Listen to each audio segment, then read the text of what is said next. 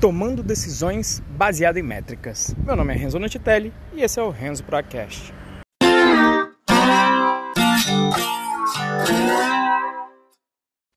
Nesse episódio eu vou compartilhar com você algumas métricas que me ajudaram aí no Python Pro, principalmente depois que o Moacir Moda entrou aí nessa empreitada comigo, me ajudando principalmente na parte de marketing digital.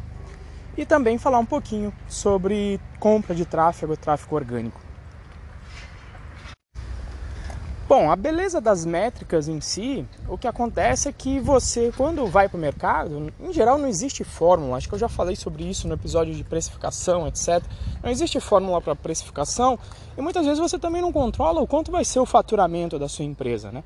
Óbvio que você coloca métricas baseado aí nas suas projeções, mas essas projeções são premissas baseado aí num sistema que é extrema, estritamente complexo de você conseguir extrair métricas, né? Mesmo com empresas sólidas que já têm um mercado consolidado, muitas vezes as previsões ali não são cumpridas, não cumpridas na realidade, elas não se materializam na realidade porque é um sistema hiper complexo o mercado, né? Você está falando de indivíduos, de pessoas extremamente complexos.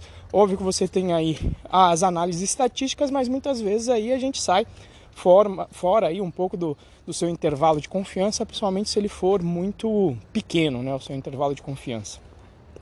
E aí, a questão das métricas é que elas te ajudam, pelo menos, a balizar, a validar as suas premissas. Né? Então é um processo hipercientífico, inclusive, nesse sentido, porque você tem uma premissa, você valida uma forma de medir essa premissa para ver se na prática ela se materializa. E aí, se ela não se materializar, significa que a tua premissa estava errada inicialmente e possivelmente você tenha que tomar um outro rumo aí na tua estratégia, pra, seja para tua empresa, às vezes até na tua vida pessoal é mais fácil de controlar, mas principalmente na tua empresa costuma ser mais complicado, porque como eu disse, você está lidando aí com o mercado, faturamento, com vontade das pessoas e, e como o seu produto se insere face ao mercado, face à concorrência.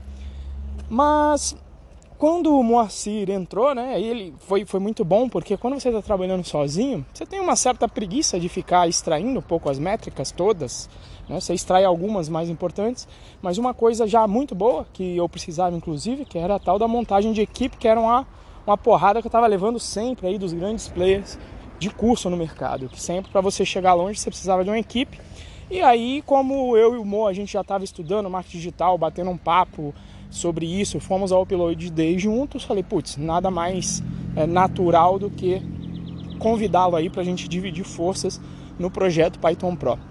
E aí o legal foi que tendo uma outra pessoa, tem com quem você validar suas hipóteses e ter alguém também te perguntando, te tirando da zona de conforto de extrair as métricas. E um trabalho muito bacana que o Moa fez foi realmente me puxar bastante métricas, falar, olha, eu gosto muito de métricas, vamos puxar, vamos, vamos dar acesso ao banco, vamos criar aqui um sistema para a gente conseguir extrair as métricas, né?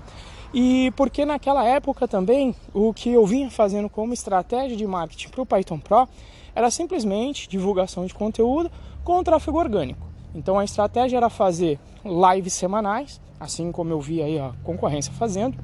Então fazendo as lives semanais e dali vindo o tráfego orgânico para dentro do curso, né? E até então eu vou, vou ser honesto aqui que eu tinha um certo preconceito com compra de tráfego. Né? Eu achava que, bom, se o tráfego é, orgânico ele, ele o, o tráfego que acontece de forma orgânica, fatalmente, isso com certeza a gente vai ver agora na prática, já estamos vendo inclusive, ele efetivamente é um público mais engajado, que está mais comprado na tua ideia, porque afinal de contas ele chegou pelo seu canal de forma orgânica e se inscreveu no curso também de forma orgânica.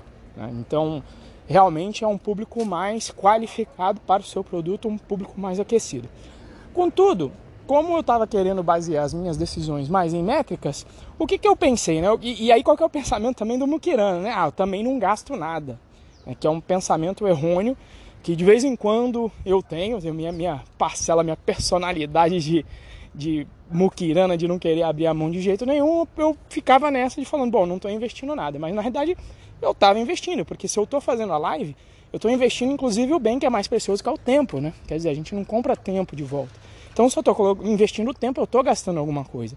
E como eu tenho o controle das minhas finanças de valor hora, eu sabia então qual era o valor que eu estava gastando nas minhas lives, em termos financeiros mesmo, em, ter, em termos do, traduzindo aquele meu tempo dedicado para a live, traduzindo para traduzindo então para grana, né? Então tinha uma certa grana aqui que era investida então mensalmente.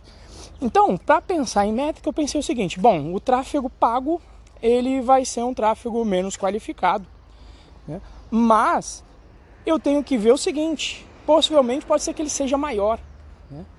E ele sendo maior, eu tenho que ver também qual que é o custo de, dessas pessoas que estão entrando dentro da plataforma. Né? Então, é, eu tinha ali coisa com tráfego orgânico, entrando assim, coisa de, é, eu diria por semana aí, umas 10 pessoas no máximo, de forma orgânica. Né? Então falei, então 10 pessoas entrando com um tempo que eu gastava com o custo de oportunidade, eu cheguei lá num valor X de custo que eu tinha de aquisição por cliente por conta do meu tempo, por conta do custo de oportunidade. Então eu falei, bom, não custa nada eu fazer um teste, fazer aqui um Google Ads, e aí eu fiz o, mais simples possível, apontando direto para minha página, sem, sem assim me preocupar extremamente com copywriting, é mais um, um texto simples de um ad para colocar para lá. Para quê? Para medir, para saber qual que seria o custo desse cliente estar tá entrando dentro da minha plataforma.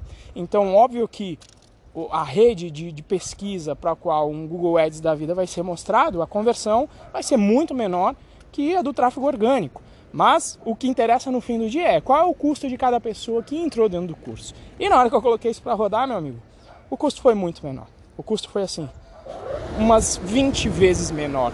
De, entendeu? Então foi a hora que falou: opa, é, o tráfego pago está valendo mais a pena do ponto de vista financeiro. Mas ainda sobrava o meu o meu preconceito contra o tráfego pago. E aí foi muito interessante que eu estava ouvindo um podcast, foi até do Érico Rocha, que eu assisti muito legal, né?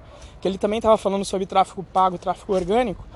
E, e, teve uma coisa que ele falou que eu, putz, eu falei, putz, é, é, gostei. Foi a, digamos, foi a justificativa ou a explicação que eu achei fenomenal. Né? Que alguém mencionou isso de pureza, de tráfego pago, tráfego orgânico. Ele falou pro pessoal, para mim, não interessa por onde você chegou, dentro do meu conteúdo para eu poder te ajudar com ele, se ele realmente for te ajudar. E aí existem as cláusulas do produto para garantir que isso aconteça.